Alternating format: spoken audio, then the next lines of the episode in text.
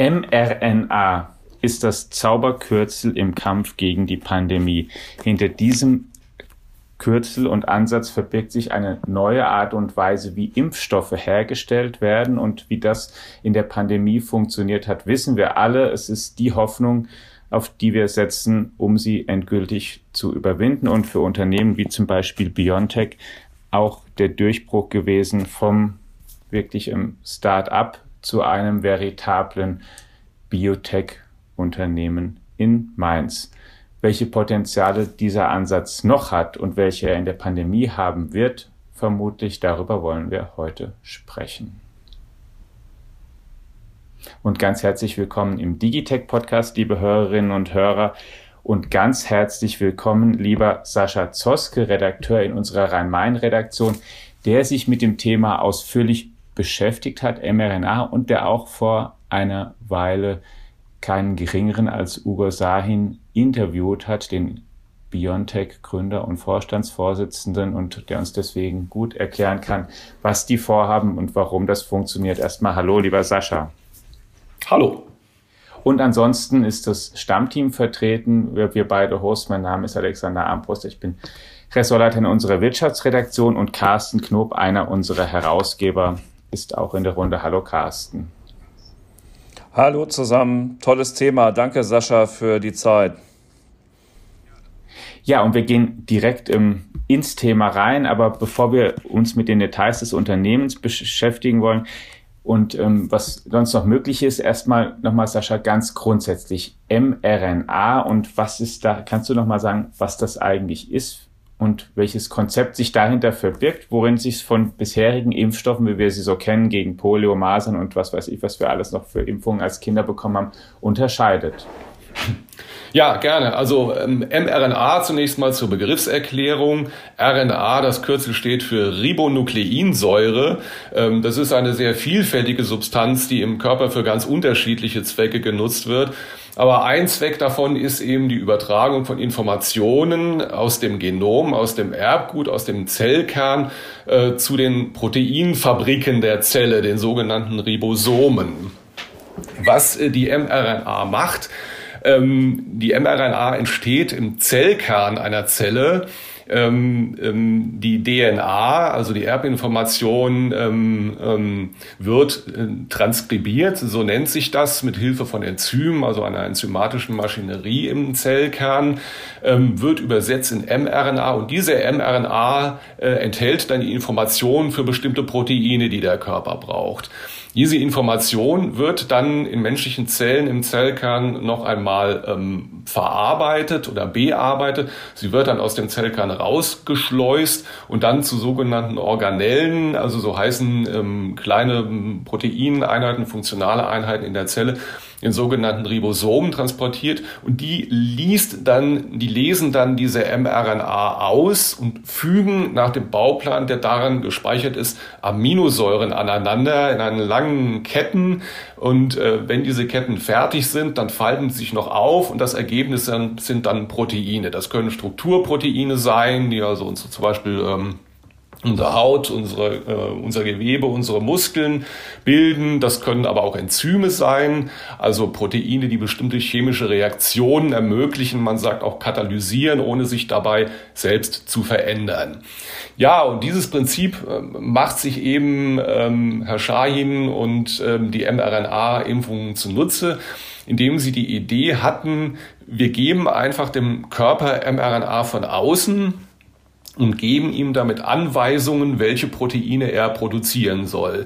Denn die Produktion von Proteinen äh, und die Proteine selbst steuern ja äh, alle möglichen Vorgänge im Körper und sie sind eben auch entscheidend für die äh, Immunabwehr. Und die Idee dahinter ist eben, man zeigt dem Körper oder man äh, gibt dem Körper die Möglichkeit, bestimmte Teile von Krankheitserregern oder auch von Krebszellen zu produzieren, die selbst als Teile für den Körper nicht gefährlich sind, aber die dem Immunsystem helfen, diese Teile zu erkennen und dann eben nicht nur die Teile zu erkennen, sondern auch zum Beispiel einen Tumor zu erkennen oder ein Virus zu erkennen, das in den Körper eingedrungen ist.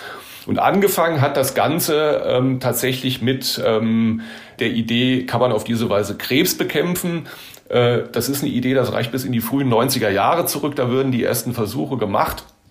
Und äh, Herr Schahin und die anderen Forscher, die sich mit der mRNA-Impfung beschäftigt haben, hatten die Idee, ähm, wir analysieren die Erbsubstanz von Tumoren, von Krebszellen, die ja immer ganz unterschiedlich ist bei verschiedenen Patienten. Kein Krebs ist wie der andere. Also wir analysieren diese Sequenzen, erkennen daraus, ähm, welche Proteine für diesen Krebs typisch sind und fertigen dann die mRNA für diese Proteine ist. Dann geben wir dem Patienten, ähm, der eben diese speziellen ähm, Merkmale hat, geben wir die mRNA, lassen daraus in bestimmten ähm, Zellen, die das können, Proteine, Teile dieses Tumorproteins ähm, produzieren.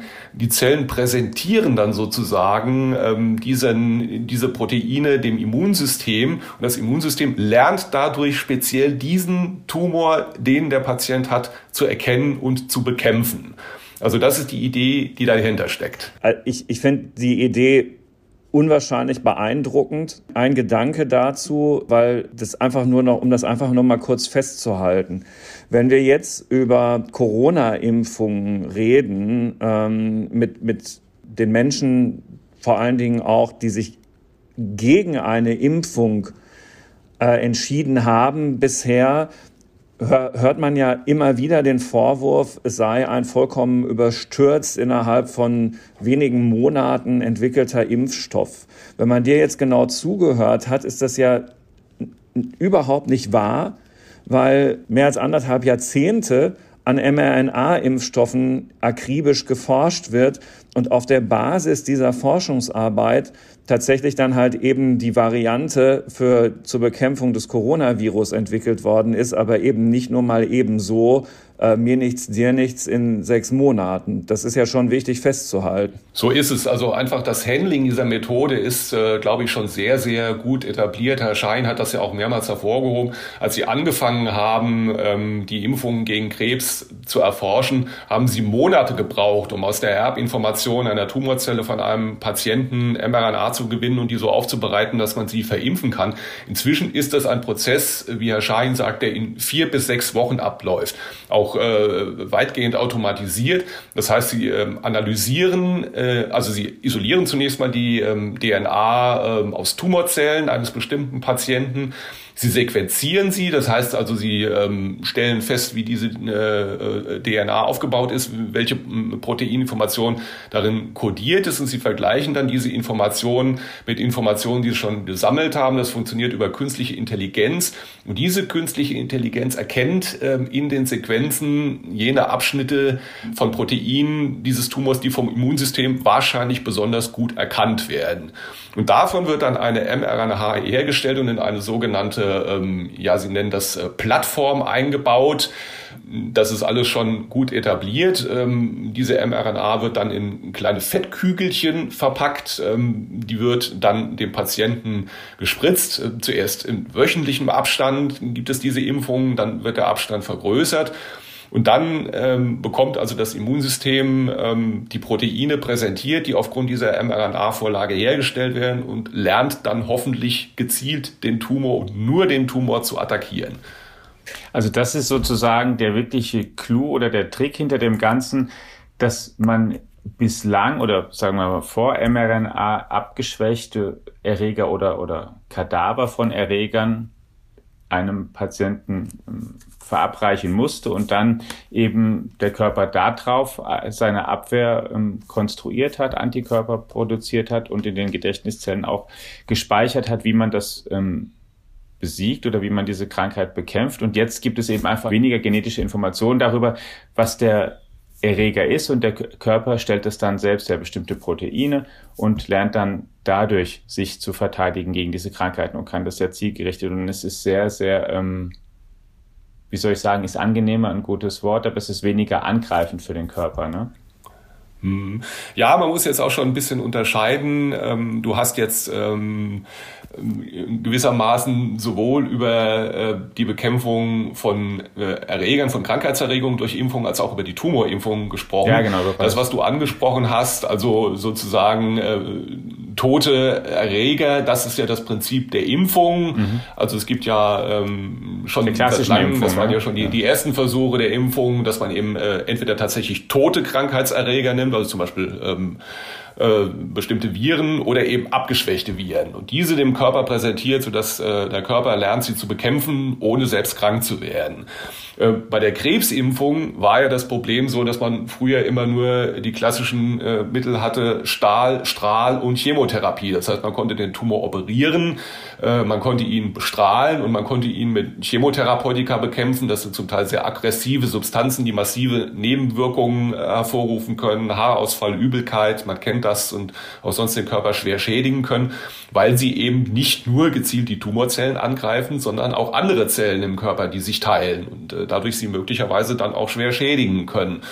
Und seit einigen Jahren gibt es ja jetzt aber tatsächlich äh, nicht nur die mRNA-Therapie, sondern was ja tatsächlich auch schon länger praktiziert wird, die Immuntherapie, dass man also tatsächlich ähm, den Krebs mit Antikörpern bekämpft, die speziell auf ihn zugeschnitten sind. Und das Neue an der mRNA-Krebstherapie ist jetzt halt nochmal, dass äh, eben nicht Antikörper verabreicht werden, sondern dass die mRNA, also die Vorlage, ähm, verabreicht wird, ähm, die für bestimmte Tumorproteine kodiert und der Körper selbst dann Fragmente dieser Tumorproteine herstellt und erst dann die Maschinerie des Immunsystems anläuft ähm, und eben auch Antikörper bildet, um diesen Tumor zu attackieren. Ja, also eine Variante einfach, die, die großes Potenzial hat und in die wir auch große Hoffnung setzen.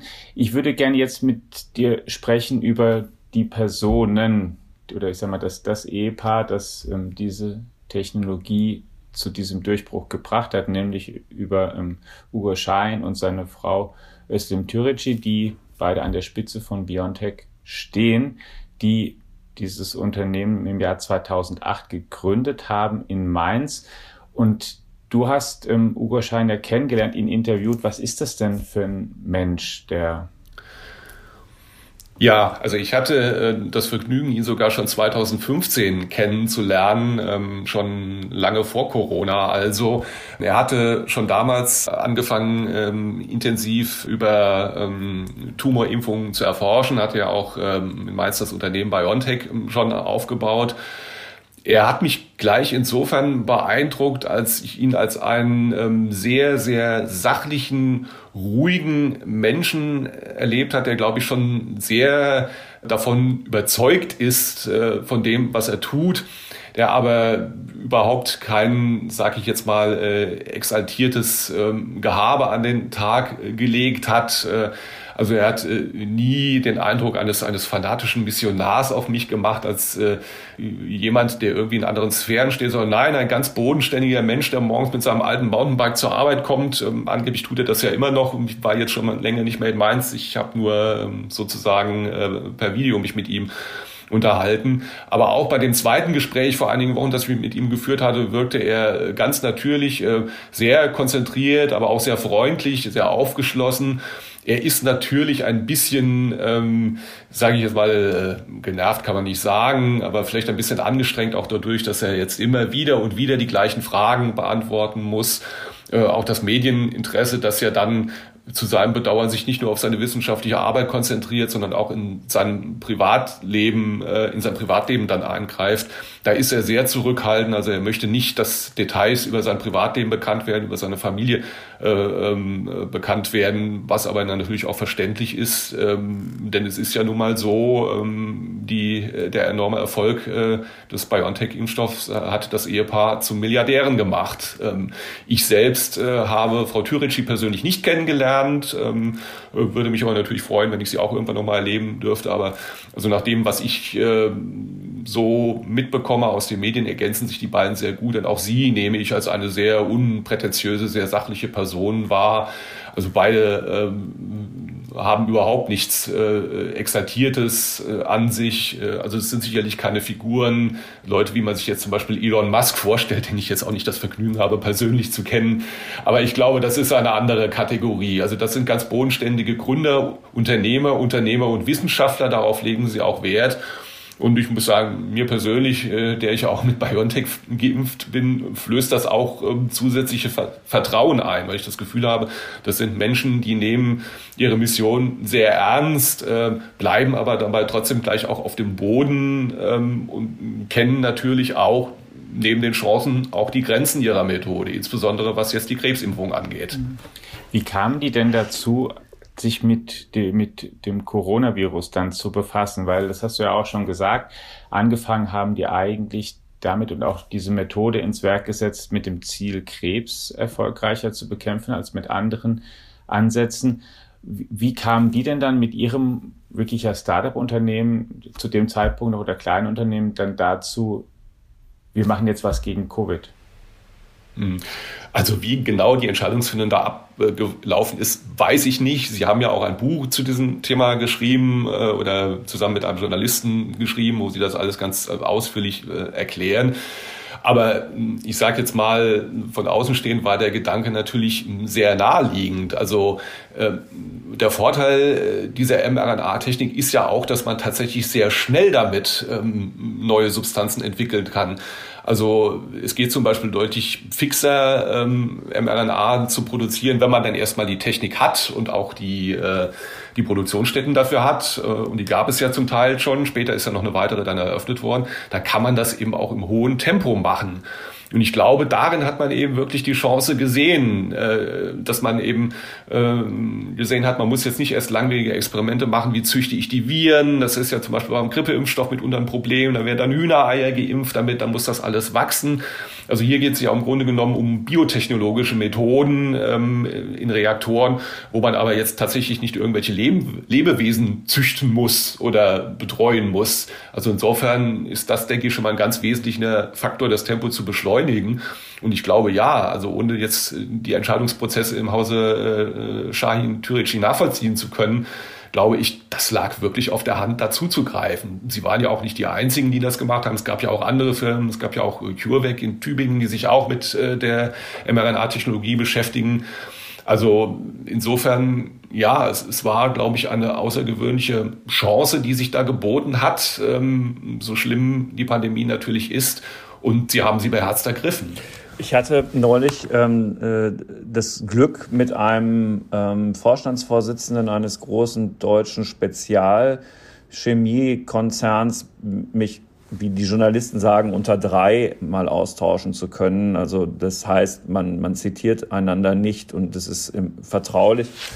Ähm, aber man kann natürlich mit dem, was man da gelernt hat, trotzdem arbeiten. Und wir haben äh, eine ganze Weile über die Situation der deutschen Industrie im Allgemeinen gesprochen. Dann ist man ja immer auch schnell auf den Gebieten, wo das Land droht, ins Hintertreffen zu geraten. Und im Digitech-Podcast geht es ja auch oft um diese Themen, weil die viel mit Digitalisierung zu tun haben. Aber dann sagte er halt eben, ja, das ist alles richtig, aber wir haben halt eben doch auch dann immer wieder diese Momente, die das Spiel vollkommen verändern und die Ideen dafür kommen aus Deutschland und mRNA ist die Technologie, die es ermöglichen könnte und er sagte aus seiner Sicht auch wird, dass Deutschland wieder die Apotheke der Welt wird. Also dass der Standort, aus dem die Pharmazeutika kommen, die äh, auf dem Weltmarkt den besten Ruf haben und eben auch ähm, den höchsten Absatz finden. mRNA sei der Schlüssel für einen Wiederaufstieg der deutschen Pharmaindustrie. War das zu euphorisch oder könnte das sogar so sein, Sascha? Also ich könnte mir durchaus vorstellen, dass da etwas dran ist. Aber man muss auch eine Sache bedenken. Krebs zu therapieren, auch mit so einem brillanten Werkzeug wie mRNA, ist viel, viel komplizierter als Corona zu bekämpfen. Denn Krebs ist etwas höchst Individuelles. Es gibt nicht den Krebs. Jeder Krebs eines Patienten ist anders. Ähm, von daher äh, kann man nicht sozusagen, wie man das tatsächlich bei SARS-CoV-2 macht, eine Blaupause herstellen, die dann funktioniert und die, wie wir jetzt auch sehen, nicht mehr ganz so gut, aber doch immer noch sehr, sehr gut auch bei Mutanten des Virus funktioniert. Also selbst die, äh, der Impfstoff bietet ja selbst gegen die Delta-Variante noch relativ guten Schutz. Aber Krebs ist etwas viel, viel individuelleres. Man muss wirklich für jeden Patienten da äh, eine maßgeschneiderte Lösung finden. Und vor allen Dingen äh, zieht sich eine solche Krebstherapie über Monate, oft über Jahre hin. Und deswegen äh, ähm, würde ich davor warnen, jetzt zu glauben, ähm, wir haben das jetzt alles super hingekriegt mit der RNA, wir haben jetzt die Technik und nächstes Jahr haben wir den Krebs besiegt. Ja, Nein, also das, das, wird nicht passieren. Also das hatte er auch nicht insinuiert, ja. nur halt eben mhm. die, die, die Chancen, die grundsätzlichen Chancen ja. ins Schaufenster gestellt. Und wenn man sich jetzt anschaut, was aus der Stadt Mainz ähm, erst vor ganz wenigen Tagen zu hören war, dass nämlich der Erfolg des in Mainz ansässigen Unternehmens BioNTech im laufenden Jahr für einen Haushaltsüberschuss von, ich sag mal, sagenhaften 1,09 Milliarden Euro sorgt, dann wäre das natürlich schon ein Zeichen dafür, was gehen kann, wenn es läuft. Ne? Also das äh, möchte die Stadt ja jetzt auch nutzen, um sich als globaler Standort für Biotech-Unternehmen zu etablieren. ist also investieren was ja eine kluge Idee ist angesichts dessen, was man dabei gewinnen kann. Der Hebel ist gewaltig. Mhm. Absolut, das Potenzial ist enorm, keine Frage. Ähm, aber man muss halt immer bedenken, wenn jetzt nicht Corona gewesen wäre und dieser enorme Erfolg mit dem BioNTech-Impfstoff, wäre BioNTech und äh, wäre Herr Schein und seine Kollegen immer noch ähm, Wissenschaftler, die sehr interessante Dinge tun, die interessante Studien machen, aber die letztlich noch kein Produkt haben, das routinemäßig in der Klinik eingesetzt wurde. Also Herr Schein hat mir ja gesagt, es laufen derzeit Studien. Es läuft zum Beispiel noch eine Studie ähm, zur Therapie äh, des malignen Melanoms, also eines besonders ähm, bösartigen Hautkrebses. Äh, da hat man auch schon Erfolge gesehen. Also es konnte tatsächlich verhindert werden, dass äh, Patienten Rezidive, also Rückfälle erlitten haben. Aber auch hier sind die Studien noch nicht abgeschlossen. Ähm, es äh, hat ähm, 2018 eine Phase 2 Studie begonnen, also eine fortgeschrittene klinische Studie mit Patienten auch schon und mit einer Kontrollgruppe. Und da sagt Herr Schein, rechnet er im nächsten Jahr mit ersten Resultaten. Und wenn dann die Ergebnisse positiv sein sollten, wäre das natürlich, so sagt er, ein weiterer Meilenstein auf dem Weg zur Zulassung. Aber man muss auch sagen, ähm, das sind dann Ergebnisse für Melanom, für einen Krebs, an dem schon seit vielen Jahren Immuntherapien erprobt werden, der auch ähm, aufgrund äh, der, seiner, seiner Oberflächenmerkmale für das Immunsystem relativ gut erkennbar ist. Für andere Krebsarten, wie zum Beispiel Darmkrebs, ist das deutlich schwieriger und Darmkrebs ist ein sehr häufiger Krebs. Das heißt also, äh, da wird noch sehr, sehr viel Forschungsarbeit und werden sehr viele klinische Studien auch noch möglich sein, bis so etwas, wenn sich dieser Weg dann als erfolgversprechend erweist, äh, tatsächlich äh, zur klinischen Routine wird. Ich möchte auch noch eins ergänzen zu dem, ähm, so schön es sicherlich für Deutschland wäre, wenn das so käme, Carsten, wie du das ähm, skizziert hast oder wie du das neulich auch in dem Gespräch da erfahren hast oder als, als Hoffnungswert ich glaube, was auch noch einfach mit dazugehört ist und was man da nicht, nicht vergessen darf, ist, wie viele Ressourcen haben unsere Unternehmen in diesem Bereich. Denn ein bisschen gilt ja da, natürlich wissenschaftliche Genialität ist eins, aber es gibt schon auch so dieser aus dem Fußball bekannte Spruch, Geld schießt Tore, der gilt auch in anderen Bereichen. Und es gibt sehr, sehr große und sehr, sehr finanzkräftige Pharmakonzerne, zum Beispiel ähm, Pfizer, um mal einen amerikanischen zu nennen, die einfach sehr viel Geld grundsätzlich in Forschung und sehr viel mehr Geld ausgeben können dafür, als das andere tun können. Und wir haben ähm, nicht nur, dass das BioNTech, BioNTech ja ähm, Pfizer als Partner gebraucht hat, braucht, um überhaupt auf diese Mengen zu kommen und den Impfstoff dann weltweit zu vermarkten. Das zweite ist ja, das haben wir, hat der Sascha auch schon gesagt, die Technologie, mit der das heute gemacht wird. Da wird mit KI werden dann ähm, DNAs gescannt und Daten feiner ausgewertet und dann Eigenschaften von Tumoren rausgefiltert, die, die ähm, vielleicht ähm, gut sind, weil, äh, oder die, die, die nicht, nicht gut sind, aber die leichter angreifbar sind oder verteidigbar sind. Also sozusagen die technische Ausstattung, die informationstechnische, auf der das ja auch zum Teil beruht, da fließen ja mehrere Technologien zusammen, die kostet ja auch einfach viel Geld. Und das Geld hat nicht jedes Unternehmen so und haben zumindest auch auf der Welt andere, deutlich größere Konzerne. Unbenommen, man könnte jetzt natürlich noch wieder auf die wenn, man, wenn das jetzt eine Waage ist, ne, auf die andere Schale der Waage das Argument legen, dass wir hier offenbar in Deutschland ein ganz gutes Ökosystem ähm, haben rund, rund um ähm, auch die Herstellung dieses Impfstoffes und ähm, der Trägerstoffe und so weiter und so weiter. Also da eine große Zuverlässigkeit in der Produktion, weil die Deutschen halt nun mal an der Stelle die Deutschen sind. Unsere Fabriken sind äh, in einem extrem guten Zustand. Also man, mal schauen. Also es ist jedenfalls etwas, wo es mal wieder plötzlich völlig unverhofft spannend geworden ist. Ja, das absolut. Das sehe ich auch. Und dass man die, das da, ich meine, man sieht ja auch alle Aussagen, die jetzt auch kommen, auch aus der Politik eben oder auch aus Unternehmen, wie du es gesagt hast, dass man natürlich auch bestrebt ist, sich die Chance auch nicht entgehen zu lassen oder sie zu nutzen breiter. Besser wär's. Zur Produktion, Sascha, wenn wir nochmal gerade dazu BioNTech gehen und ähm, dem Covid-Impfstoff, der ist ja mittlerweile auch ähm, die Kapazitäten in Deutschland breiter ausgebaut. Wie viel können die jetzt hier herstellen? Oh, das kann ich nicht beantworten. Ähm, ich habe keine Ahnung, wie groß die Kapazitäten äh, sind. Äh, es wurde ja vor einiger Zeit das, das neue ja Werk, Werk, in Marburg, in Marburg ne, ähm, die, äh, ähm, ja. eröffnet. Also ich hatte mal vor kurzem eine Zahl gehört, wie viel Dosen ihres Impfstoffs BioNTech schon hergestellt hat. Ich meine, es wäre tatsächlich eine Milliarde gewesen, aber also da kann ich mich wirklich nicht festlegen. Also das, das kann ich nicht seriös beantworten. Gut, aber genau, den Standort Marburg haben wir schon mal und zeigt auch, dass man hier auch dann mehr und auch in relativ kurzer Zeit mehr aufbauen kann, wenn man das möchte. Also auch nochmal das bekräftigen, was Carsten sagte, dass man es daran auch nicht scheitern muss zumindest. Ich glaube übrigens auch, ähm, dass das Geschäft mit dem ähm, Corona-Impfstoff ähm, so schnell nicht einbrechen wird. Also wir sehen ja, was im Moment passiert. Wir sehen den Bedarf an Booster-Impfungen, den wir haben. Und ich persönlich glaube auch, dass uns Corona noch lange beschäftigen wird. Dieses Virus wird so schnell nicht weggehen. Es ist ein Erfolgsmodell der Evolution. Es wird sich verändern. Es wird sich hoffentlich nicht so stark verändern, dass äh, Impfstoffe völlig wirkungslos werden. Hoffentlich auch nicht so stark, dass die jetzigen vorhandenen Impfstoffe komplett wirkungslos werden. Aber ich bin mir sicher, es wird sich verändern. Auch Grippeviren verändern sich, ähm, wenn auch aus bestimmten Gründen ähm, etwas schneller als das Coronavirus.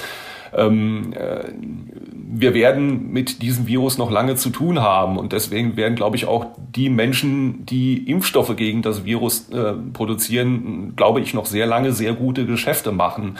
Und äh, nochmal, äh, es ist ja wie gesagt ein Vorteil der mRNA-Technologie, dass sie sehr schnell reagieren kann äh, wenn es denn äh, Impfungen, äh, wenn denn Impfungen erforderlich sein sollten, die jetzt auf bestimmte Mutanten zugeschnitten werden sollten. Das heißt, man könne dann tatsächlich innerhalb weniger Wochen oder vielleicht auch von zwei bis drei Monaten die Impfstoffe so verändern, dass sie dann auch gegen Mutanten wirken. Und dies bleibt natürlich zu hoffen, dass wenn dieser Fall denn eintreten sollte, dass dies tatsächlich auch so gelingt.